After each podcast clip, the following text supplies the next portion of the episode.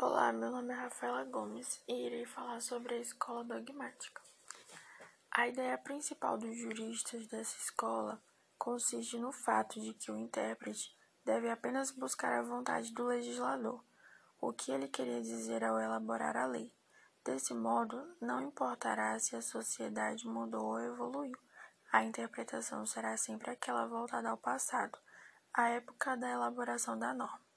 Por essa razão, o método utilizado era normalmente o gramatical ou literal, pois, para esses teóricos, as palavras carregavam a vontade originária do legislador.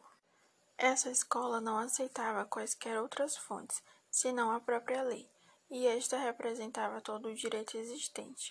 Havia o endeusamento das codificações que eram consideradas obras perfeitas e completas não se aventando a possibilidade de lacunas ou atividade criativa da jurisprudência.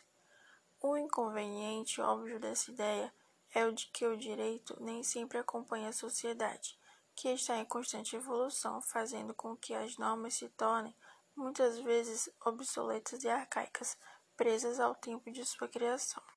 A ideia de encontrar a vontade do legislador é completamente inadequada pelo fato de que a norma não é produto de uma única vontade, mas sim de muitas vontades políticas conjugadas, o que muitas vezes é resultado de diversos debates e disputas partidárias.